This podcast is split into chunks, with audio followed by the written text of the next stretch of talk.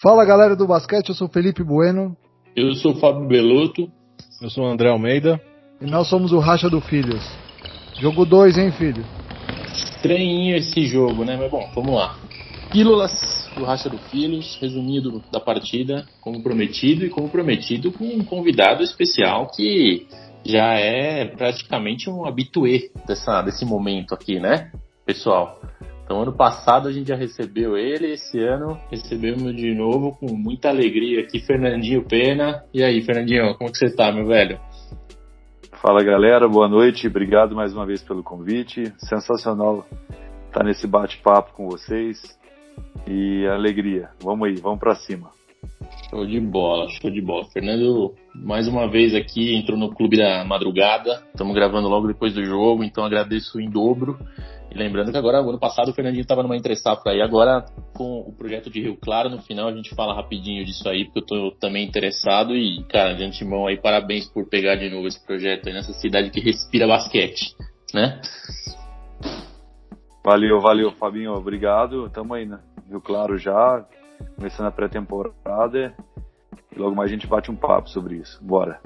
Show. Bom, pessoal, o jogo 2 rolou e queria começar já perguntando pro Andrezão o que, que você viu aí de ajuste do jogo jogo 1 um pro jogo 2 de, de, de, princípio, né? É, eu, eu acho que mudaram algumas coisas, principalmente na defesa de Milwaukee, mas queria que você falasse aí que, que, você, que, que tipo de ajuste que você já viu aí que o Bodenholzer pode trazer, principalmente na defesa.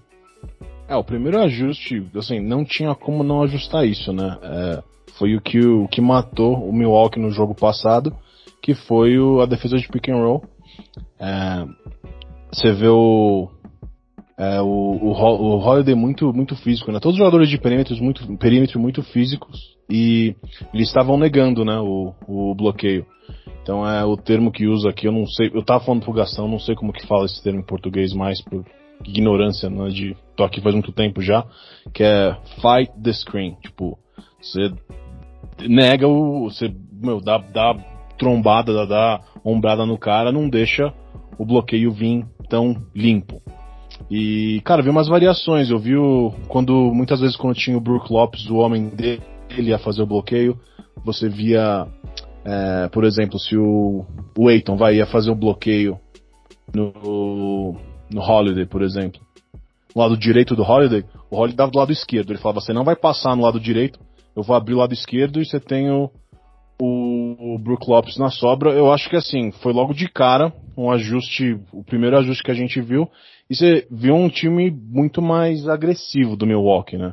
Defensivamente. Não sei se você quer passar a bola para falar da parte do ataque aí, mas a primeira é, impressão que deu é foi, foi esse concordo. ajuste necessário. Ah, eu concordo, e aí, antes de passar para o Fernandinho, é, e, e, agressivo também no ataque, né, Dé? Primeiro, dos primeiros 24 pontos, 18 no garrafão, né? Então uhum. foi um cartão de visita diferente aí, mas desde o começo do jogo, e aí que eu queria perguntar para o Fernando, é, cara, o Holiday já não encaixou do começo do jogo o ataque dele, né? Ele já parecia um pouco fora, apesar que na defesa ele estava muito bem. Aí a pergunta, Fernandinho, você que como técnico e como o excelente armador que foi, cara, é, segundo jogo seguido que o cara não vem muito pro jogo, um cara que é uma estrela da NBA, como que você vê um armador tão importante aí, cara, meio desconectado no, do, da final, do, do momento mais do, do primeiro principal palco do basquete aí? Você tem alguma leitura disso, cara? Como que você tá vendo a atuação do Holiday? Bom, Felipe, é, eu falo assim, o basquete, ele é um, é, o tempo todo ele tem um confronto de personalidade, né, cara? E ele pegou um cara indigesto, né? Um cara já experiente, que é o Chris Paul, né, cara? Que o primeiro jogo doutrinou ele, né, cara? Então, é lógico que é um esporte coletivo, mas isso aí pesa muito, esse confronto, esse embate, né? Então, você pega um Chris Paul totalmente, torce o pé, levanta e continua jogando. Então, assim, é um cara que fez tudo que fez no primeiro jogo e realmente eu senti um pouco o Holiday já, nesse segundo jogo, já entrou um pouco abalado. Mas vamos lá, eu acho eu acredito que o, o Milwaukee, cara, ele veio pro jogo assim muito mais firme que o primeiro jogo, né? Eu, eu senti que ele estava firme para ganhar o jogo. Só que eles pegaram o Phoenix totalmente inspirado, cara. Mais uma vez, os caras estão. Eu particularmente eu achei que eles vieram para uma aposta de tentar mesmo que o André falou, de jogar o bloqueio do lado fraco, de tentar é, jogar o Chris Paul e fechar o, o Booker e não deixar o, o Aiton pegar os pick and roll e tentar. E no primeiro tempo, acho que eles conseguiram fazer bem, cara. Só que eles não contavam com o Bridges, ia chutar quatro bolas de três do corner ali, que acabou assim. Eu acho que começou ditando o ritmo o Milwaukee. Aí depois o, o Bridges chutou quatro bolas, encostou no jogo, passaram na frente. E acho que essa aposta de deixar um pouco, fechar um pouco mais a área e deixar esses jogadores que não são protagonistas é, arremessar, acabou não dando certo e vai perdendo a confiança na parte tática e enfim. Aí depois já sobrou pro Chris Paul, David Booker, já vem contra-ataque, já vem outras situações que o jogo permite.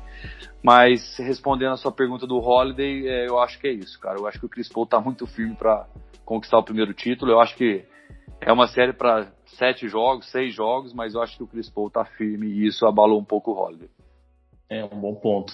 É um bom ponto, né? O Holiday costuma se impor fisicamente e engolir os caras na defesa, né? Acho que você trouxe um ponto bem interessante. Quando você faz o que tem, faz o que, o, o que tá no seu alcance, como foi o último quarto do, do, jogo 1, e o cara te engole, é realmente dá uma quebra de confiança. Isso aí é um, é um, é um ótimo ponto. Mas você tocou num cara, Fernandinho, que é o Michael Bridges.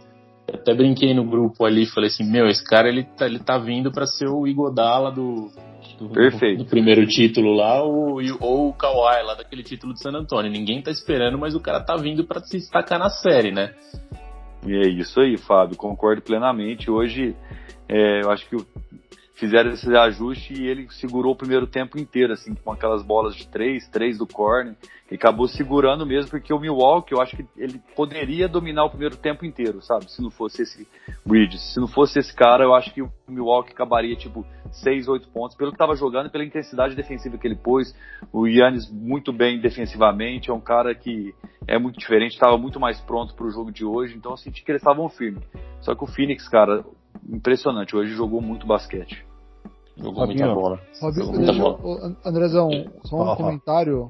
Só é difícil, né? Quando você vê que tem um time, um time redondinho como tá o Phoenix, primeiro jogo, todo mundo comentou, Chris Paul e DeAndre Ayton acabaram com o jogo, esse pick and roll. Pô, os caras se prepararam o, a- o dia seguinte, o jogo pro jogo 2, fizeram todos os ajustes. Aí hoje quem de quem que a gente fala? De Devin Booker e Michael Bridges, entendeu? Fica complicado, você é aquele, é aquele negócio do cobertor curto, né? Você você cobre o pés e descobre o, a cabeça, né? Aí você cobre a cabeça e descobre o pé. Fica difícil quando você tem um time muito redondinho. Cara. É, não, É, o e, meu e comentário. assim, só. só... Fala, Fala, fala, fala. Fala, desculpa. Não, não, não, manda bala. Não, meu comentário era em cima disso, tanto que eu, eu percebi que o plano do Milwaukee não. Eles não, plane- não previam essa partida sensacional do Booker, porque muitas, as- muitas vezes, quando você via Chris Paul ou Devin Booker cortando pra cesta, a ajuda vinha do marcador do Jay Crowder ou, ou do Bridges, né? E aí quando você tem. O, o Chris Paul começou o jogo não mal, mas ele começou o jogo meio quieto porque o, o- de fato o Holiday tava com uma defesa muito agressiva em cima dele. O Holiday jogou o jogo inteiro marcando muito, cara. Muito. Assim, muito. Agressivo o jogo inteiro, tanto no Chris Paul quanto no Booker. É, só que aí o que acontece? O Booker também não começou um pouquinho devagar, errou cinco primeiros arremessos. Só que aí o que teve- manteve os caras no jogo foi o Bridges e umas bolinhas ali do Crowder, entendeu? É, mas, mas o Fernandinho falou um negócio também que, cara, o Phoenix virou o primeiro tempo com 50% de aproveitamento das bolas de três. E aí, quando acontece isso, e com volume alto, né? Quando acontece isso, cara, o que, que a gente fala? Bom, segundo tempo vai dar uma esfriada, né? Então o jogo, o jogo vai dar uma, uma equilibrada porque o aproveitamento não vai, não vai continuar nesse nível. Os caras terminaram com 50% de aproveitamento. Ou seja, eles dobraram dobraram aí, terminaram com qua- 20 em 40 nas bolas de três. Cara, é muito, muita coisa. Né? De novo, pro lance livre absurdo, praticamente não errando. É, segurando, a- cuidando bem da bola também, 12 erros, mas enfim. Acho que, acho que é um, um- o André trouxe um ponto que a gente tem falado do, do Jay Crowder também, né, cara? No começo do jogo, hoje ele matou duas bolinhas, você já dá uma frustrada na defesa por conta disso, mas eu acho que hoje ficou um, hoje sim expôs um cobertor curto para Milwaukee, porque a defesa do, do Drew Holiday foi absurda, mas claramente ele não conseguia atacar por conta disso, né? E, inclusive, cara, bolinhas, umas bolinhas simples ali, que ele Fácil. tava até meio, meio displicente, parecia, mas talvez fosse cansaço, enfim. É complexo, cara. Eu, eu, acho que a defesa ali que eles tentaram armar no primeiro jogo com o PJ Tucker, talvez no Chris Paul, enfim. Mas o que eu queria perguntar pro Gastão é o, sobre o Michael Bridges, Gastão. Esse cara fez um playoff ferrado, né? Tá jogando muito na final e, enfim, tá sendo inclusive um fiel da balança. Achei que no jogo 1, no primeiro tempo, foi igualzinho. A gente até comentou aqui, né? Que ele também foi muito bem no primeiro tempo. Acho que esse cara tá subindo aí uma, uma prateleira, Gastão. Tá virando realmente um jogador, um jogador de nível alto da liga aí. Não, nível alto com certeza ele é, porque assim, ele é um titular, ele é, titular, ele é um titular do Phoenix, né? Eu, eu só acho que assim, se eu tô do outro lado, eu, eu faço a mesma coisa, né, cara? Eu, se eu tiver que dobrar minha atenção em outros três jogadores, cara, que sobra os outros dois e vamos ver o que acontece. Só que ele tá se mostrando competente e frio nesse momento, né, cara? Assim, desse time do Phoenix Suns, cara, acho que só o Jay Crowder que jogou final de NBA, acho que ninguém mais jogou uma final de NBA, cara.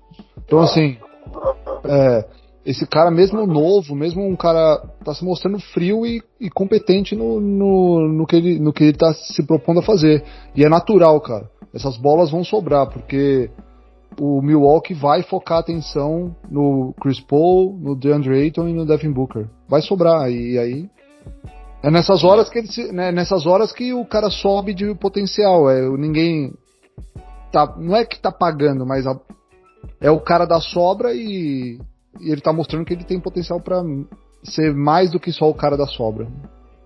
É, e é, bom, o primeiro tempo terminou, acho que 8 pontos, se não me engano, pra, pra, pra, pra Phoenix de novo, né? No finalzinho ali abriu um pouquinho, aí viemos pro terceiro quarto, e aí Fernandinho virou um, Grego contra Booker ali, puta, faz tempo que eu não vi um, um, quarto ali de um jogo de playoff com dois caras entregando tanto, né, velho? O Grego aí quase bateu um recorde aí de 20 anos, 22 anos que ninguém fazia mais 20 ou mais pontos num quarto de uma final.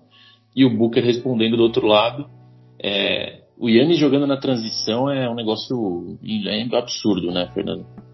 No, Fábio, é surreal, né, cara? Quando ele pega o rebote, cara, é impressionante o poder é, desse contra-ataque, essa cara envergadura, você vê que é impressionante, cara. Ele se ele tem um pouquinho, não vou falar nem chute de três, se ele tem um lance livre firme, cara, esse cara era imparável no mercado americano, do mundo, não tem cara com físico, com protótipo igual dele, cara, no, no mundo, né? Então, assim, é realmente tá esse tenor de Aquiles também do lance livre é nítido também que eles não estão deixando ele também fazer essas, essas bolas perto do cesto, tá colocando ele no lance livre, taticamente isso aí tá sendo também já foi no outro playoff, está sendo agora no tendão de Aquiles também do Milwaukee.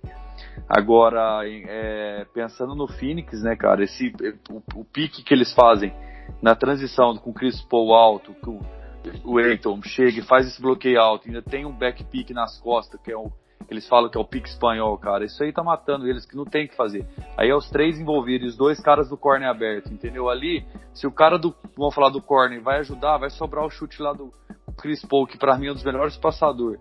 Vamos falar, e além de tudo isso, o, o Milwaukee, ele é dependente do Brook Lopes também em vários sentidos, tanto ataque tanto, é. e a defesa dele não consegue fazer um step, fazer um show agressivo, então vai ficar dentro mesmo, não tem outra opção. E esse pique mais alto vai dar pro Chris Paul fazer o S, maioria das vezes, se eles não mudarem a defesa, vai para fazer o S, mesmo o Holiday querendo falar que vai defender, vai jogar do lado mais fraco, ele vai usar o pique como um dos melhores que usa pique no mundo, não vai ter jeito, ele vai ter esse chutinho de mid range. Se ele não, se não fechar, ele vai chutar essas bolinhas e está sendo muito efetivo. E é o que você falou, que o, é a questão do cobertor de pobre, cara. É, vai cobrir o pé, vai e tá muito confiante o time do Suns, cara, muito confiante. É. Mas, mas volta a falar, cara, o Milwaukee hoje toda hora eu senti que tava 6, 5 pontos. Eles estavam muito na pegada, então acredito que ainda eles vão encardir essa série. Teve, teve uma bola, né? Teve uma bola, teve um momento do jogo que tava 6 pontos é. e o o. Qual é o nome dele? Pat. Uh, Pat Connaughton, sim. Pat Connaughton teve uma bola livre, chutou livre pra sim. baixar o jogo pra 3 e errou, e aí o jogo voltou pra 11, sim, enfim. Sim, sim. Um aí momento meio chave. Du, duas bolas dessa o Chris Paul que fez, cara. Uma que pegou rebote e chutou uma bola do corner que tava estourando, que tava safe, fez a bola de 3. Então, assim, o Chris Paul hoje foi muito decisivo mais uma vez, com com essas bolas que estavam baixando para seis, ele ia lá fazia oito, aí ia lá e fazia nove. Então, é, Chris Paul tá assim, cara, ele tá com sangue no olho demais, cara, tá dando o Holiday lá vai sonhar. Hoje, amanhã, depois, até domingo, na hora de começar o jogo, vai estar tá sonhando com o Chris Paul. Esse, esse time do, do Suns é muito bom em fazer ajustes durante o jogo, né? É, eu, eu complementando o que o Fernandinho falou, é, desse pique alto, a impressão que eu tive é que no segundo tempo é, eles estavam abrindo mais a quadra, fazendo esse bloqueio para meio que liberar o Chris Paul e ele meio que comandava, ele orquestrava ali. E o, e o Bridges fez, fez um jogo muito bom no drible também, né? Que ele era um cara ali mais do, do, do cantinho, né? Marca defesa, mas ele estava fazendo um jogo muito bom é, de driblar, de cortar. O time do Suns mexeu a bola muito bem, cara. Eles mexeram a bola muito bem. Teve muitas, muitas bolas que eles rodaram a bola muito bem. E a, o, o, o Milwaukee até acompanhava, fez uma defesa muito boa, cara. Mas é complicado. Quando você tá aquele passo atrás, velho, você roda, roda a bola, não tem jeito. Sabe, que, sabe a sensação que eu tive? É, cara, no terceiro quarto, eu acho que o jogo não desgarrou basicamente por, por assim, pensando no ataque, né? Porque Chris Middleton não foi pro jogo hoje, né? Não, não, não. saiu do da, não saiu do hotel, certo? E o Holiday, apesar de na defesa estar tá muito bem, na, na, no ataque também não ajudou. Brook Lopes não ajudou. Enfim, o Pat Connaughton foi bem, cara. Acabou matando as bolas, mas eles acharam essa bola da transição do Yannis, que é difícil que ele mantenha isso sete jogos de uma série, porque exige muito fisicamente. Mas a sequência dessa jogada ainda tá meio desorganizada, porque assim, não sei se vocês entendem o que eu tô falando. Tô falando que a transição com o Yannis trazendo a bola me pareceu uma coisa que o Phoenix não consegue marcar. Não consegue. E fisicamente não vai conseguir. Porque se vai o Aiton, ele, ele vai perder na velocidade. Se vai o Crowder, vai perder na força. Só que quando ele fecha e aí começa aquela pancadaria no Yannis, a sequência de, de pôr a bola para fora e ter aqueles dois, três passes não tá legal. O Yannis não é um bom passador, né, filho? É, mas mesmo se for uma bola do mesmo lado, filho, se, se ele corta pra esquerda, ajuda vem da esquerda, se ele põe pro cara da zona morta, não tá legal assim, uma bolinha aqui de sair da zona morta, ir pro cotovelo, cotovelo pro meio e sair um chute. Faltou várias vezes um passe, um passe adicional. O, o Giovanni falou isso na transmissão algumas vezes. Cara, ele falou, meu, faltou um passe. O Connaughton sempre deixando de fazer um passe. Teve uma bola que ele, aí ele foi fazer o passe, só que ele, ele, ele, ele deu o passe na mão do Eiton, que tava voltando para defesa. Mas eu acho que Milwaukee achou uma maneira de quebrar um pouco a dinâmica de Phoenix. Não sei se vocês concordam, que é essa transição e tentando achar os caras, porque não, não vão conseguir marcar o Yannis na transição. Para mim isso tá claro. O que você acha, André? Não, eu concordo, cara. Eu, eu acho que o, o Yannis ele tava. Ele fez um terceiro quarto absurdo. E acho que ele sabe, eu concordo com o que você falou, Fabinho, essa, esse, o movimento, o ataque que acontece depois que o Giannis solta a bola, é, também, não sei. O, o Connaughton, ele, ele, ele, é meio, ele é um especialista, né, cara, então ele, acho que ele entra no jogo só pensando em chutar, né, ele, ele quer ele quer estar tá preparado para chutar. É igual o cover, né? É, é, exato, não é. Aquele, o, Acho... o, menino lá, o Divincenzo, tá fazendo uma falta, viu, cara? Faz, ele é um cara inteligente, faz. ele é bem inteligente jogando Faz basquete. falta, faz falta. Mas, mas, assim, eu, eu acho. O que que eu acho? Eu acho. É, o Yannis ele teve um jogo muito bom. Eu acho que ele soube ler muito bem. É, não sei se vocês notaram, mas no terceiro quarto eles tentaram alguns. umas defesas diferentes nele. Colocaram uhum, o Leighton. Uhum quando colocou o Eiton, ele meio que conseguia cortar ou até dava um chutinho ali, que ele é bom meia distância, perto da cesta. Sim. Tem um jogo de fadeaway muito. Teve um jogo de fadeaway muito bom hoje. É, eu acho. quando eu, eu, O Bridges caiu com ele algumas vezes, aí ele foi lá para dentro. E eu acho, cara, que a melhor, a melhor opção pro Phoenix de marcar ele quando ele tá nesse é, bullying, né? mode uhum. é de colocar o Crowder nele. Só que aí o Crowder fez uma falta rapidinho e eles tiveram que tirar ele. É... Cara, eu, eu, eu, A gente falou no grupo lá, cara, deu até dó dele, não. Acho que o, o, o seu irmão Fernando falou, cara, ele tá jogando sozinho, velho. E o, o cara que mais produziu para mim depois dele foi o Cannington do banco. Ele foi sim, o único cara. Foi. O único cara que terminou com o plus minus positivo foi, foi o Yannis, cara. Todo mundo ficou com negativo. É, o, Chris Middleton, o Chris Middleton hoje também menos 15 plus minus dele também. também é tá... complicado, cara. E é o cara que precisa jogar, porque essa série senão não ganha, né? Muito se ele não abaixo, jogar. Né? Sim, não jogar... sim. O Middleton foi 5-16 um 6 do perímetro, ainda, cara, não contribuiu muito nos rebotes, nem na defesa, que ele às vezes costuma ir, ir, muito bem aí, que ele compensa um pouco, não foi muito bem hoje, tava, tava, bem apagado. Ô Fernandinho, sabe uma coisa que eu fiquei com a impressão também, falei com os meninos antes aí? No último quarto, aí começou um pouco desse jogo perigoso para Phoenix, né? Porque Phoenix parecia que tava 30 na frente, você olhava o placar, tava 8, né? É, mas eu tive a sensação, cara, que que bola dividida e, e muito desses rebotes dessa segunda bola, assim, meio essas bolas disputadas, assim, Phoenix ganhou todas, cara. Inclusive, uma dessas bolas que citou do Chris Paul aí foi, uma ou duas foi proveniente desses rebotes disputados, assim, que Phoenix para mim teve mais teve mais vontade de ganhar ali a parada e acabou sobrando a bolinha. Você tá com, ficou com essa sensação também que o Phoenix está jogando um basquete mais firme aí, com mais, mais vontade de ganhar para ser um campeão da NBA ou não? Ô Fabinho, no primeiro jogo eu senti sim uma, uma discrepância grande. Hoje eu acho que deu uma igualada, mas assim, o momento do Phoenix, no, naquele momento que você falou no, terço, terço, no último quarto lá, foi três, quatro bolas divididas, eu senti o Phoenix também preparado. Os caras estão. E também, assim, a sorte hoje um pouquinho, várias bolas que sobrou, né? Na, é, e acabou caindo na mão, no, principalmente nesses dois rebotes de ataque, se não me engano, que o Chris Paul fez uma bola aquela do corner. Enfim, é. Não sei se posso falar que é sorte de campeão, mas eu acho que o Milwaukee, vou voltar a falar, entrou firme, estava firme, igual você falou. Na hora que você olhava chave, estava 30 pontos, estava 6 pontos o jogo. Estava firme durante o jogo e o Phoenix jogou muita bola, muita bola hoje. Eu achei que os caras tiveram aproveitamento e tiveram bolas decisivas no momento certo, entendeu? Então foram, assim, ó, os caras punham foguinho no jogo, os caras vinham uma bola de três, punham foguinho, aquela bola que o, não sei se o André comentou, mas os caras rodaram, acho que, cara, passou na mão de todo mundo, voltou, ainda tentaram dar um passe, a bola pegou, sobrou o Eiton fez falta e sexta, uma bola das mais é. lindas, que passou na mão de todo mundo. Então aquilo ali mostra é, o quanto o time do Phoenix também está solidário, confiante, todos confiantes, mas no momento que também está fechando, está passando, está passando, procurando o, o, vamos falar, a, o, o, chute bom para o chute ótimo, entendeu? Isso aí está minando um pouco também a, a o Milwaukee. Gastão, aquela perguntinha Falamos já do jogo, acho que já entendemos mais ou menos o que aconteceu. Perguntinha de sempre. O que Phoenix tem que continuar fazendo aí para ganhar o jogo 3 lá em Milwaukee agora? Vai ser interessante essa série indo pra Milwaukee, hein?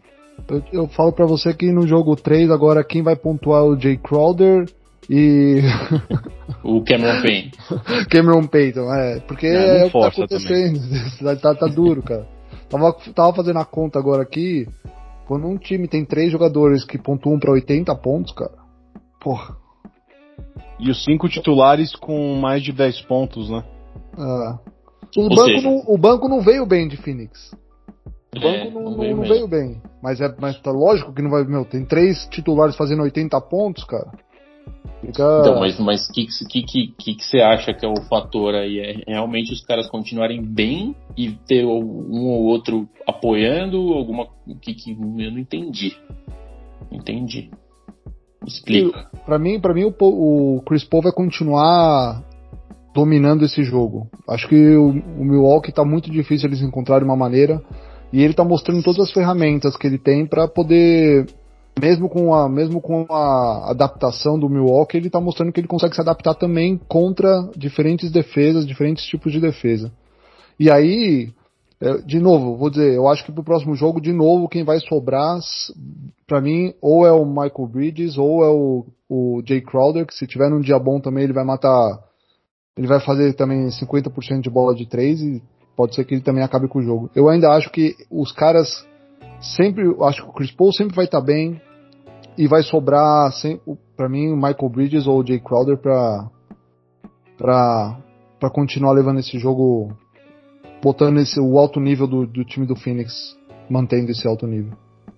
Boa. Fernandinho, o que, que Milwaukee deveria fazer, cara, para tentar voltar pra série? Cara, eu acho que, como eu falei, vou voltar a falar, eu acho que eles, esse, esse, jogo eles entraram firme. Eu acho que Phoenix não também. É, posso estar enganado, né? Manter um padrão de qualidade de 50% de bola de 3, se não me engano, 20, 40, entendeu? É, eu acredito que lá em Milwaukee as coisas vão ser diferentes. É, tô, vamos falar, eu tô torcendo pro Phoenix, tá? Eu quero que o Chris Paul seja campeão da NBA. Mas eu sei que os caras lá em Milwaukee, eu acho que vai ser uma guerra e eu acho que os caras vão estar firmes. Os caras não vão fazer uma partida também que estão fazendo. Eu acredito que o Milwaukee é, diminui essa série. Eu acho que vai ganhar. É, falando um pouco taticamente, cara, eu acho que é a questão do, do desse pique alto com, com o Chris Paul. Acho que tentar também já incomodar ele um pouco, né? para receber a bola, talvez não desgastar muito o rolo, tentar, eu sei que é o melhor defensor, mas tentar pôr outro cara ali para tentar dar umas trombadas, tentar tirar um pouco a bola da mão dele, eu sei que não é fácil, mas falar que falar que o vai ter uma dobra ali, principalmente que eles vão tentar tirar o pivô, marcar uma zona, talvez numa situação específica para tentar é, fazer uma defesa diferente um pouco, para preservar um pouco mais o, o Brooklyn Lopes para ficar mais preservado dentro do garrafão, acho que pode ser uma alternativa é, em alguns momentos, entendeu? Não sei. Agora, eu acredito que possa o Milwaukee vai diminuir essa série, eu acredito. Pelo que eu vi hoje. Fernandinho, deixa eu fazer uma pergunta. Deixa eu fazer uma pergunta só com relação a esse ajuste do Milwaukee. Você acha que valeria a pena mudar o quinteto inicial, tirar o Robin, o não o Robin Lopes, Brook Lopes, do e colocar o Bob Porter Jr para ver se e o Yannis jogando num, numa 5, botar um time mais mais mais rápido que, que poderia, consiga... eu acho.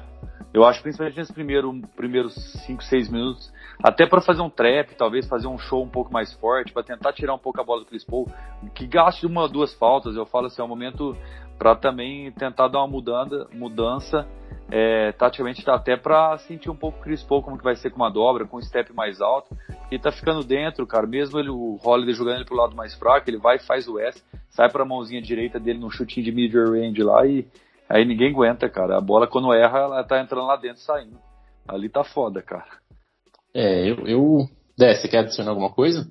Não, cara, eu ia falar disso daí, eu, eu, eu, eu o ter um, um, um, time em quadra com talvez o Brook Lopes que fica mais exposto na defesa, jogar com, com o Yannis na 5, eu com o Bobby Portis como 4, ou você joga com ali com o Middleton na 3 e o, o PJ Tucker na 4, eu acho que vale a pena, cara. Porque eu, do mesmo jeito que eu não acho sustentável esse aproveitamento ridículo de 3 que o Phoenix teve hoje, eu não, eu não cara, eu não consigo imaginar é, dos três caras que tem que chamar o jogo ali no, no, no time do Milwaukee, cara, eu não imagino um, um terceiro, um jogo 3 ruim, como foi ofensivamente, né? Na parte com, é. com, o, com o Holiday. Mas o Middleton, cara, eu não vejo ele ter um jogo tão apagado assim. Porque, cara, vamos falar a verdade, se eles perdem esse jogo 3 aí, pode até ganhar o jogo 4, uhum. mas aí fecha o jogo.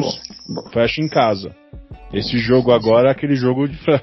É, imagine que você tá 3 a 0 na série, filho. Que, que você tem que ganhar esse jogo 3 em casa, senão já era. Exato, acabou. É, eu só adicionaria esse tema aí da continuidade da transição. Acho que eu, acho que o Bill Monk achou um, um caminho aí para atacar contra a defesa física de Phoenix também, que pode ser melhor. Acho que dá para ser melhor. Talvez seja um, um caminho. Mas bom, falamos muito sobre o jogo aí, acho que tamo, tá bem claro as, as, as, armas que os times têm aí pro jogo 3. O jogo 3 é domingo, pula um dia agora, então temos um dia de descanso, certo? Mas Fernandinho, antes da gente encerrar por aqui, velho, como é que tá o projeto aí de Rio Claro? Fábio, cara, a gente tá. Nesse primeiro momento a gente tá. É, montamos uma equipe sub-22, né, para jogar a Liga de Desenvolvimento. Então são garotos até 22 anos que já estão hoje, na verdade, nós dispensamos três que estavam fazendo teste, então fiquei com 12 garotos, quatro da cidade mais oito de fora, então são os garotos aí que vão é, disputar a Liga de Desenvolvimento, que é obrigatório né, para a gente disputar o NBB, são todas as equipes que, queiram disputar o NBB, a gente tem que disputar LDB. Então essa é uma uhum. obrigação da liga hoje. E junto com isso a gente tem o Campeonato Paulista que começa dia 2 de agosto, né? Então assim, eu contratei é, cinco jogadores, né, para Campeonato Paulista Adulto, o Arthur Pecos, o Cassiano, o Vinícius Pastor, o Henrique Serimelli e o Lucão, né, para começar um projeto aqui. A gente está tentando ver outras possibilidades. Agora a gente finalizou nossa verba, a gente está esperando algum tem, tem duas, três reuniões boas aí com os patrocinadores que ficaram de dar resposta. A gente tem que confirmar até dia 30 de julho a, a confirmação de, de investimento, de valores, que é 1 milhão e 800 mil, para a gente uhum. poder disputar o NBB. Então, assim, tá nessa guerra aqui todo dia para a gente captar esse valor e esse, esses patrocínios para a gente poder participar do NBB, entendeu? Hoje nós temos garantia o Paulista, adulto e Liga de Desenvolvimento.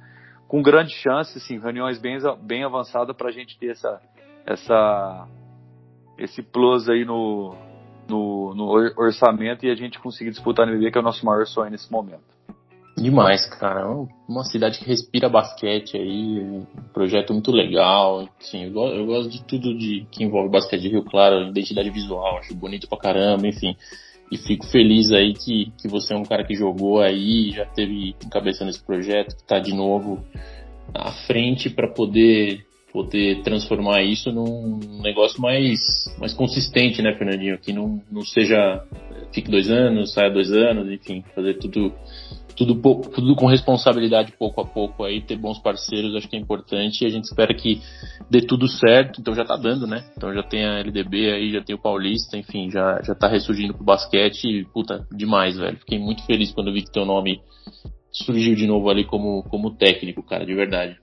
O basquete de São Paulo precisa de. Né, total, total.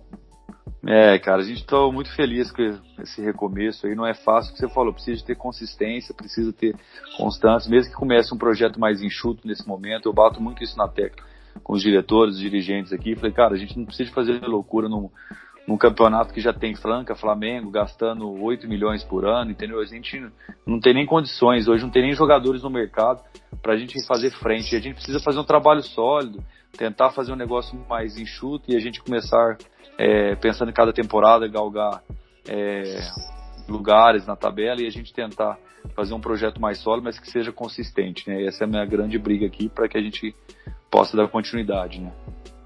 Demais, cara. Porra, obrigado, velho. Obrigado pelo seu tempo, por ter topado aí de novo voltar, fazer essa segunda temporada aí de finais do, junto com o Racha do Filhos. A casa é sua, você sabe disso. Se quiser também voltar, fica com vontade para falar do projeto. Acho que a gente tem bastante coisa para conversar ainda sobre o basquete de Rio Claro, seria muito legal. E, velho, muito obrigado mesmo aí. Acho que deixou muito claro aí, deu uma, deu uma aulinha para nós aí do que aconteceu no jogo 2, Fernandinho. Obrigadão, velho. Que isso, cara. Obrigado vocês pelo convite mais uma vez. Cara, super à vontade com vocês. A gente conhece há bastante tempos aí. Prazer de ter jogado com vocês também, né? O André, o Fábio. Enfim, cara, é uma alegria poder compartilhar coisas do basquete. Conte comigo no que tiver no meu alcance, tá bom? Grande abraço, obrigado mais uma vez pelo convite. Obrigadão você, velho. Gastão, Dé, algo mais para hoje? Valeu, Fernandinho. Cara, vou só encerrar com o que eu disse, falei para você, ó, no nosso último jogo junto lá em 2008 em Franca. Sou seu fã, velho. Obrigadão aí. Tudo de bom, cara. Valeu, Andrezão. Valeu, Gastão, cara. Obrigado mais uma vez. Aí, Obrigado, Fernandinho. Valeu, Bom, pessoal. Bom, até domingo então, certo? Até domingo. Até domingo e, e aí estaremos no Late Night Análises. De novo. Bonde, um bonde, mais cedo, né, no bonde da madrugada. É uma hora mais cedo o jogo. ah, uma hora, velho. Domingão, uma, velho. Depois duas da tarde, depois do almoço, sabe? Tem final Não, da Euro, tem final da Euro, Andrezão. Não vamos misturar as coisas. Ah, tá Beleza, pessoal? Bom, é, então até domingo aí. Até a próxima. Um abraço. Tchau. Tchau. Tchau. Valeu.